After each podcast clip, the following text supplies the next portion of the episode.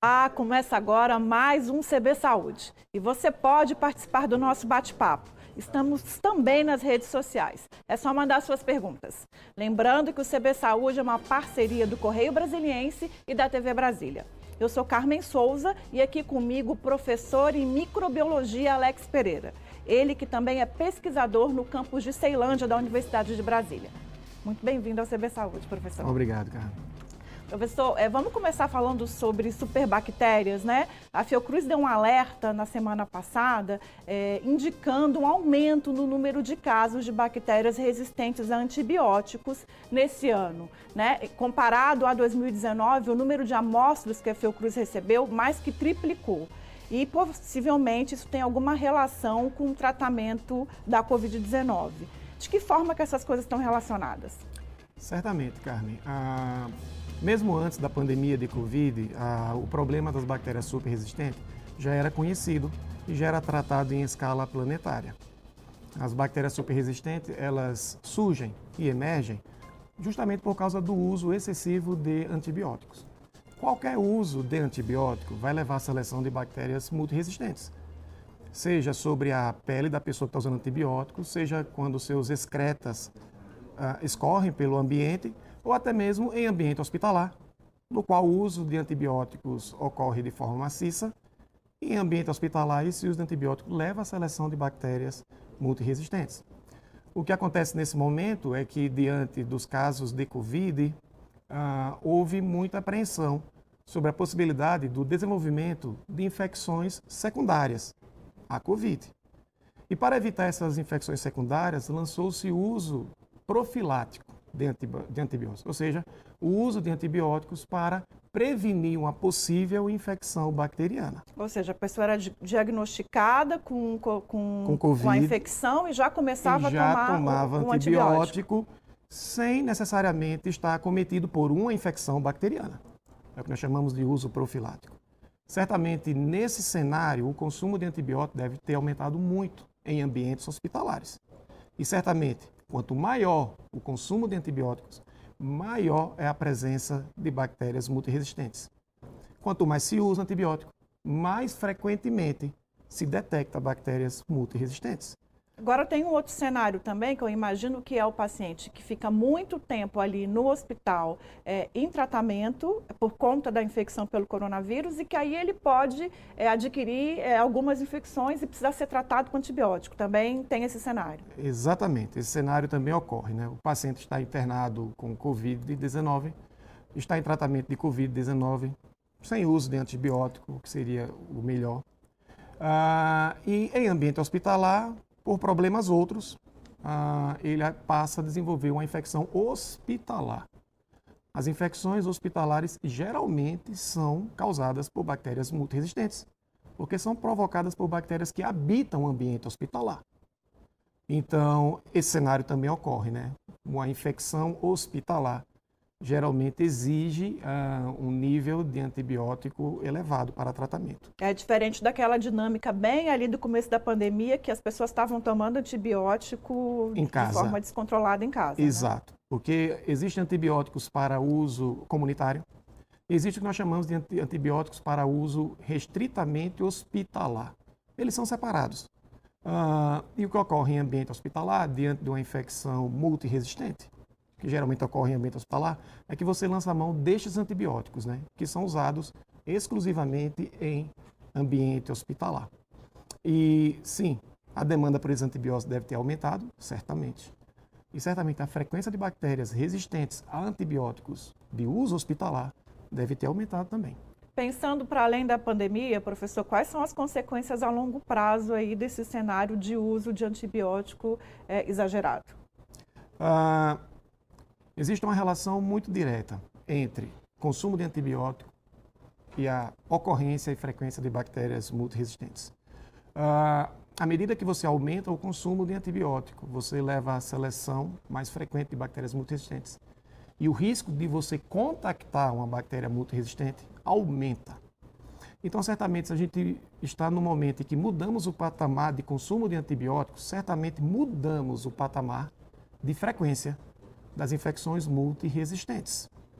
Ah, passado esse cenário de Covid, quando as coisas retornarem ao seu normal, antes da pandemia, certamente uh, veremos uma frequência aumentada dessas infecções bacterianas em ambiente hospitalar, infecções multiresistentes, não associadas à Covid, não associadas à Covid. Quanto tempo isso durará? Bom, é, a aquisição de resistência a antibióticos ela é algo que ocorre muito mais rápido do que a perda da capacidade de resistir a antibióticos pelas bactérias. Então não se espera que esse novo patamar de bactéria multiresistente regrida facilmente. Uh, ao longo da história, a gente não tem visualizado regressão dos, dos padrões de resistência em bactérias. E antes da pandemia, o cenário, como o senhor bem disse, já era muito preocupante, né? A, OMS já antes da pandemia indicava que em 2050 teríamos 10 milhões de mortes por ano ligada a, é, às bactérias resistentes aos antibióticos. Posso dizer que esse cenário pode piorar agora, depois da pandemia? Uh, realmente essa projeção existe. Ah, é uma projeção, inclusive, inclusive feita por, um, por uma equipe de economistas. Ah, eles não eram biólogos, não eram microbiologistas. Ah, a projeção se mostrou muito real e tem sido adotada por vários órgãos de, que gerenciam a saúde pública em escala local e até mundial, como o OMS. se realmente constatado que o consumo de antibióticos mudou o padrão de consumo de antibióticos mudou, a gente espera também que esse, essa estatística ela tenha mudado, ela tenha aumentado. Né? Não espera-se o contrário. Mas ainda é cedo para confirmar isso, para afirmar isso. Mas certamente os 10 milhões de óbitos em 2050 por conta de resistência a antibióticos, quando foi aferido, ele foi aceito por vários organismos internacionais ligados à saúde. Vamos pensar numa perspectiva mais local. Sei também que tem o seu trabalho aí numa pesquisa pensando no cenário do Distrito Federal, né? Como é que isso está, é, é, essas bactérias resistentes a antibióticos no DF? Bom, uh, nós conduzimos uma pesquisa no Distrito Federal analisando a dispersão de bactérias hospitalares multiresistentes pelo esgoto. Então, coletamos amostras de esgoto uh, em estações de tratamento de esgoto para verificar se as bactérias alcançavam a estação de tratamento de esgoto. É, algo que é pensado é que as bactérias multiresistentes elas só crescem em ambiente hospitalar. Isto não é verdade. Bactérias multiresistentes elas crescem em qualquer ambiente ah, que propicie o crescimento bacteriano. E sendo assim, as bactérias multiresistentes elas escapam do ambiente hospitalar. Quando o paciente deixa o ambiente hospitalar e vai para casa, se ele está colonizado com bactéria muito resistente, ele leva a bactéria muito resistente para casa. E pode infectar outra pessoa. Pode. Só que essas bactérias ela têm pequeno potencial de causar doença imediata. Entendi. Mas certamente vai colonizar o outro residente. Tá? E manter colonização assintomática para uma bactéria multiresistente não é algo salutar. Está sempre arriscado a você desenvolver uma infecção por esse mesmo microorganismo. Voltando ao ambiente hospitalar, Uh, o esgoto produzido no ambiente hospitalar, ele segue pela, pela rede de coleta de esgoto. E no hospital você não separa as bactérias existentes do esgoto. Em lugar nenhum do mundo se separa, para ser sincero. Então, sim, a pesquisa mostrou que bactérias hospitalares multiresistentes, elas transitam pelo esgoto até alcançar a estação de tratamento de esgoto. E esse nosso estudo, que está sofrendo revisão agora de uma revista internacional e possivelmente será publicado, mostrou uma relação direta entre estações de tratamento de esgoto que servem a áreas que concentram hospitais, elas têm maior frequência de ocorrência de bactérias multiresistentes, mostrando uma relação direta entre ambientes que fazem uso maciço de antibióticos e a presença de bactérias multiresistentes. Ou seja, um indicativo de que, a gente pode dizer que é um indicativo de que os hospitais é, estão exagerando na, na, na não, medicação? Não, não, Carmen. Não é indicativo que os hospitais estão exagerando. É algo muito mais simples. É um indicativo de que bactérias multiresistentes existem em vários ambientes. E a presença dessas bactérias multiresistentes decorre do uso de antibiótico mesmo no cenário em que o, o, antibiótico está sendo usado de forma absolutamente correta, Não se iluda. Quando esse antibiótico for excretado no ambiente, pelos dejetos humanos, pelo esgoto do banho, ele continuará selecionando bactérias multiresistentes por onde ele passar. Entendi. Não é um cenário que aponta o consumo excessivo de antibióticos no hospital. Entendi. É um cenário que aponta que bactérias multiresistentes ocorrem em qualquer ambiente, contaminado com antibióticos. É, elas ocorrem em qualquer ambiente, e aí eu queria juntar com uma, um outro alerta da OMS de que os medicamentos que estão sendo desenvolvidos, que ainda não estão no mercado, né, é, já não funcionam para essas bactérias, é isso mesmo? Um relatório da OMS é, pontuou justamente esse fato. Eles acompanharam cerca de 40 antibióticos que estão ainda em fase de teste. E a OMS alertou que ah, esses 40 antibióticos que ainda estão para ser lançados, eles não serão capazes de conter o problema das bactérias multiresistentes num cenário em que a OMS projeta. Né? Então, sim, tem um alerta da OMS nesse sentido também. Né? Inclusive, eles, a OMS tem uma campanha que é justamente é preserve o antibiótico. O que existe? Faça uso racional do antibiótico para que a ação de antibiótico seja preservada, porque não teremos outros antibióticos. É, esse é um cuidado aí para os profissionais de saúde, um desafio para os pesquisadores também, né? E a pessoa comum, assim, o que, que ela pode fazer para, é, de alguma, de certa medida, frear aí esse movimento? Ah, se espera que o cidadão ah, não faça uso ah, de antibiótico sem prescrição médica, né? Isso é proibido pelas normas sanitárias do Brasil. O uso de antibiótico só pode ser feito diante de prescrição médica. Isso é que sugere, ah, essa é a ação que é sugerida para o cidadão comum. Ah, mas o controle do uso de antibióticos é muito mais amplo do que simplesmente este. Este controle é até bem executado, parte é bem executado. Né? Grandes redes de farmácia não vendem antibióticos sem prescrição médica.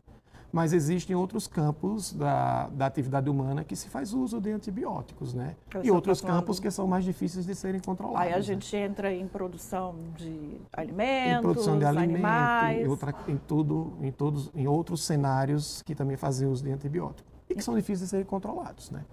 Então, é, o controle de antibiótico para tratamento humano, ele é até seguido. Existem normas, existem procedimentos, ah, ele, ele é até seguido. Mas existem outras formas de uso de antibióticos. Né? Então, o controle do uso de antibiótico ele envolve várias facetas. É o controle de antibiótico no cenário de saúde, é o controle de antibiótico no, na produção de alimentos e vegetais, é o controle de antibiótico em ração para PET, para cachorrinhos, que tem. É o controle de antibióticos no desenvolvimento industrial, de fármacos. Então, é, é, algo muito maior que apenas o controle de antibiótico para a saúde humana. Ou seja, a campanha Proteja o Antibiótico é uma série de exatamente, cadeias aí envolvidas. Né? Exatamente. Né? A OMS toma conta do controle de antibiótico relacionado à saúde humana, mas as organizações de comércio internacional tentam uh, controlar o uso de antibiótico em produtos que têm valor comercial.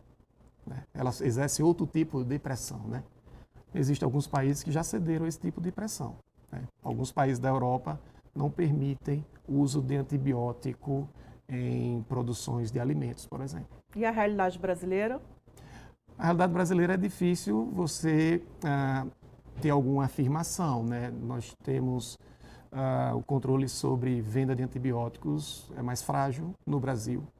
Então é difícil afirmar o que ocorre com a produção no Brasil. De fato, a produção carne, de carne no Brasil é uma produção ah, ah, no qual o rebanho é criado de forma extensiva. E nesse tipo de criação a gente não vê o uso corriqueiro de antibióticos. Ao contrário de outros países, como na América do Norte, que a criação de gado é intensiva e geralmente faz uso de antibióticos. Professor, queria voltar um pouquinho lá do começo da nossa entrevista, que a gente veio com a Covid, para falar de um outro projeto, de uma outra pesquisa que o senhor participa também, que é o desenvolvimento de um kit de, diagnóstico né, da doença. Em que pé está, como é que esse diagnóstico vai funcionar?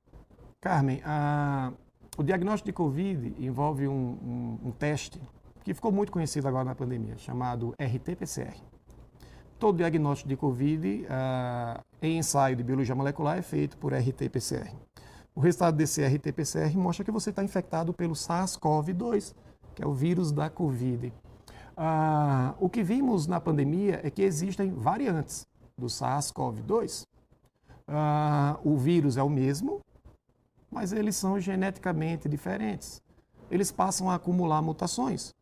E as mutações, então, dão origem aos diferentes variantes. Conhecer os variantes é importante porque alguns têm mostrado uh, resistirem a resistir parcialmente à imunização induzida por vacina. Existem estudos que mostram isso. E até esse exato momento, as vacinas são ainda eficazes. Mas precisamos manter vigilância sobre esses variantes, porque certamente outros surgirão. Uh, e nesse cenário, o Brasil teve então, uh, no Brasil houve a ocorrência uh, principalmente de dois variantes que dominaram o cenário brasileiro. Primeiro foi a variante Gama. Ah, né? Lá do, que surgiu no norte, né? Que surgiu no norte, do, lá no Amazonas, identificada pela primeira vez no Japão, e depois nós tivemos ciência, e ela se espalhou pelo, pelo país, e, e depois, esse ano, março, abril, nós tivemos aqui a emergência da variante Delta, que hoje é a variante dominante. Nesse momento de transição entre a variante Gama e a variante Delta, o Hospital Universitário de Brasília, o, o, lá no laboratório de diagnóstico, de diagnóstico molecular de infecções, nós desenvolvemos um teste para diferenciar, para identificar as variantes alfa, gama e delta.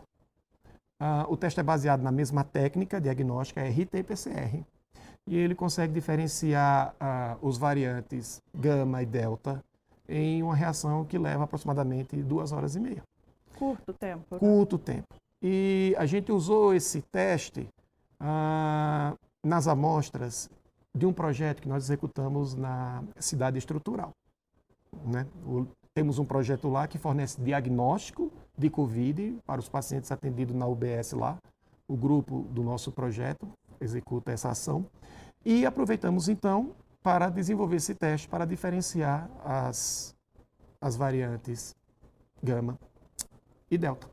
Ah, e foi muito importante porque logo no início da emergência da variante delta no Distrito Federal, usando esse, esse projeto Sentinela, nós conseguimos flagrar exatamente a semana de ocorrência, das primeiras ocorrências de delta e como ela se espalhou e acabou dominando o cenário ali da cidade estrutural, ah, passou a dominar os casos de Covid.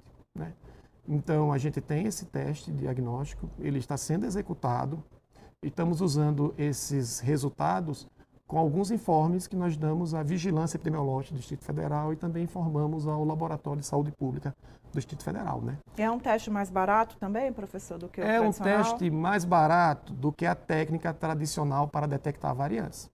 A técnica tradicional para detectar variantes chama-se sequenciamento genético é uma técnica absolutamente mais cara e que custa mais tempo. E sim, nós barateamos em 10% a detecção das variantes usando essa técnica baseada em RT-PCR. Quando é que chega ao mercado, assim, de uma forma mais Carmen, é, essa pergunta é recorrente, mas o nosso, a nossa intenção de desenvolver esse teste para a detecção da, das variantes, a nossa intenção não foi uma intenção comercial. A intenção foi aumentar a possibilidade, aumentar a capacidade de vigilância no Distrito Federal. Uh, o teste pode sofrer, pode sofrer processo de patente? Pode, mas nós não estamos olhando para esse caminho ainda. Né? Nós desenvolvemos o teste, ele precisa ainda ser validado por um grupo independente, verificar a sua acurácia, esse tipo de coisa. Então, na realidade, a gente usou o nosso teste apenas para fins epidemiológicos. Né? E para isso ele está funcionando. Para isso ele funcionou muito bem e acompanhou os resultados que outros laboratórios faziam usando outras técnicas, aqui no Distrito Federal. Que bom. A gente vai fazer um pequeno intervalo, mas voltando falando ainda sobre o kit diagnóstico Agradeço. O Minuto a gente está voltando com mais CB Saúde, que hoje recebe o professor Alex Pereira, professor de microbiologia da UNB. Fica aí que a gente está voltando.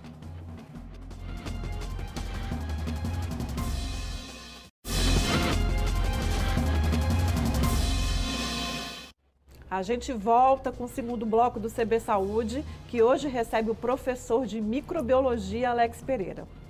Vamos seguir com vigilância e sequenciamento? Qual a importância desses procedimentos? E aí eu digo tanto para o combate agora da pandemia da Covid-19, mas pensando em outras né, impossíveis futuras crises sanitárias. Bom, ah, ah, os procedimentos de sequenciamento genético que ficaram conhecidos agora durante a pandemia, eles são importantes não apenas para a detecção dos variantes, quando eles ocorrem, mas eles são importantes também como uma ferramenta de vigilância sentinela, né, para antecipar a emergência de novos variantes. Né? A, a vigilância sentinela feita por sequenciamento possibilita que você, sem a ocorrência de sintomas específicos, sem a ocorrência de um quadro específico, você possa fazer uma amostragem ah, de indivíduos, de pacientes, procedimento de sequenciamento genético, ah, para verificar se ele, anda, se, se ele porta alguma infecção assintomática. Né? Isso serve para os pacientes que são assintomáticos, também serve para os pacientes sintomáticos. O que fazemos hoje em Covid é o sequenciamento genético de amostras de pacientes sintomáticos. Ah, mas a vigilância por sequenciamento, ela tem ampliado as suas possibilidades à medida que o sequenciamento genético torna-se uma técnica mais barata. E é, o grupo de pesquisa do qual faço parte, ah, do projeto ZARIX, que é um projeto que tem na Universidade de Brasília, ah, e o grupo também do Laboratório de Diagnóstico Molecular do HUB, nós temos agora mudado ah, para uma abordagem mais sensível, chamada de metagenômica. As abordagens de sequenciamento do tipo metagenômico, simplesmente nós coletamos a amostra dos pacientes sintomáticos ou assintomáticos e procuramos por sequenciamento algum vestígio de ácido nucleico, de material genético, dos diversos vírus que podem causar infecções em humanos. Então, é uma abordagem ampla e muito mais sensível. E nessa abordagem, a gente pode descobrir uh, infecções virais, por exemplo, das quais você não suspeitaria. E aí entra uma perspectiva de prevenção. Aí né? entra uma perspectiva de prevenção e de montar a resposta em saúde pública para aquela possível ocorrência, né? Então, sim, a, os métodos de sequenciamento genéticos eles estão possibilitando esse tipo de abordagem, que é a identificação de patógenos humanos, sem que você perceba a ocorrência da doença, né? E uma parte desses métodos chamado de metagenômica, é, que responde por esse tipo de, de questão. Né? Legal, interessante. Queria voltar para o coronavírus, porque tem uma notícia que surgiu agora recentemente que está até vinculada com essa questão de sequenciamento genético, de combinações, que é o surgimento de uma variação recombinante do coronavírus nos Estados Unidos. E que isso tem deixado os especialistas muito preocupados, porque teoricamente aumenta aí a possibilidade de escape vacinal, né, das vacinas disponíveis deixarem de fazer efeito.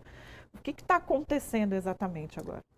Carmen, uh, primeiro é a possibilidade dos variantes de Covid escaparem à vacina. Isso é sabido e é, e é testado desde que percebeu-se a ocorrência do primeiro variante de SARS-CoV-2. Então, isso vale para qualquer variante de SARS-CoV-2. Até então, todos os variantes que conhecemos, uh, eles não conseguem escapar à proteção da vacina. Tá? Então, as vacinas até hoje, elas protegem contra toda e qualquer variante de SARS-CoV conhecido. Ou seja, vacinem-se. Exato. Funciona. A vacina ainda é um método de proteção muito importante, se não o mais importante. Uh, agora, a notícia desse variante recombinante ela foi dada em um artigo que está passando ainda por revisão. Né? É um artigo que nós chamamos de pré-print. É um artigo que ainda vai sofrer revisão. Revisão ah, de outros de outros pesquisadores, uma revisão independente.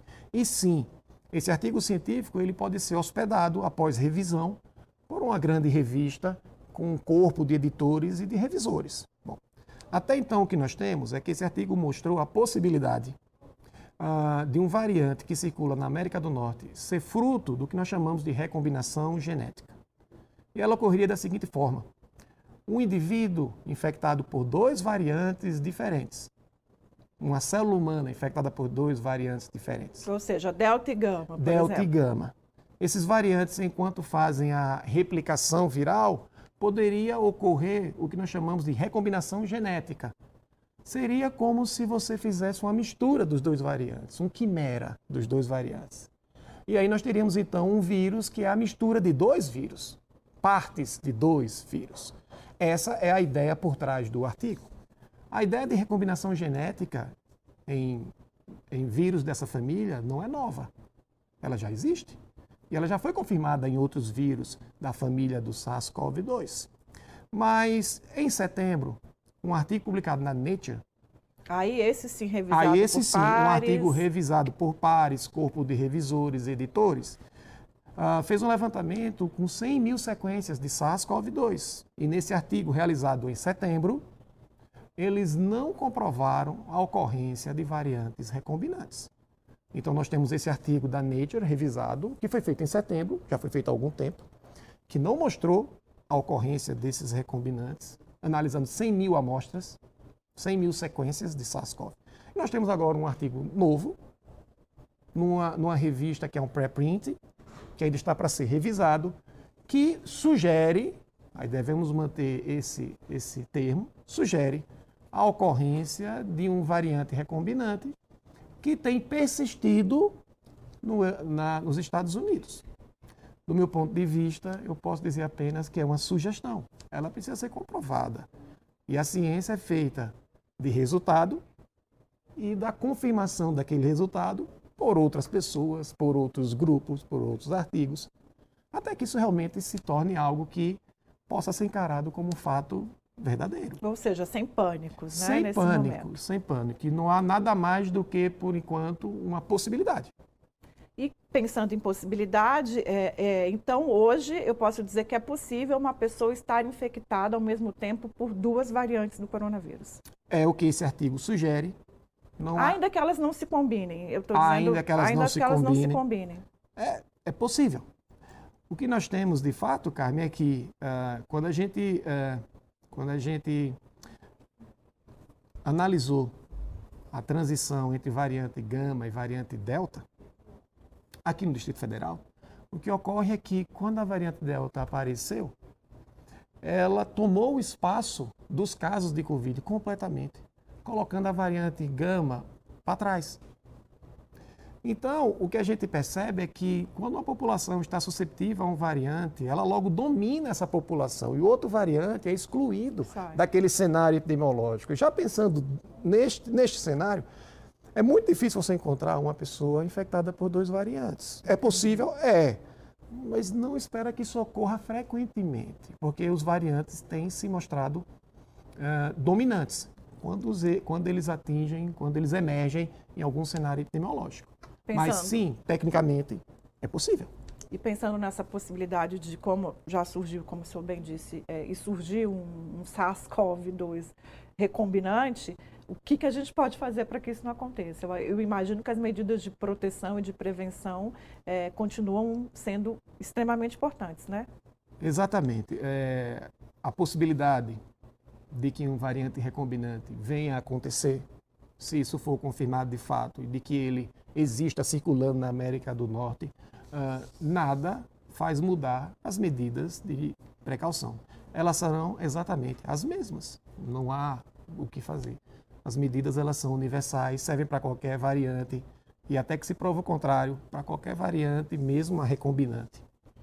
A gente está falando de medidas de prevenção. Hoje, no Correio, a gente está dando um estudo, o pessoal da Universidade de Cambridge, mostrando que é, essa coisa do distanciamento de dois metros é, é meio que uma medida padrão e que a gente não pode é, considerar como uma medida de segurança no sentido da importância até de continuar usando uma máscara, né? Porque cada a forma como a pessoa está tossindo, a forma como espelha, isso é muito, né? Como o vírus sai nas gotículas, isso é muito individual.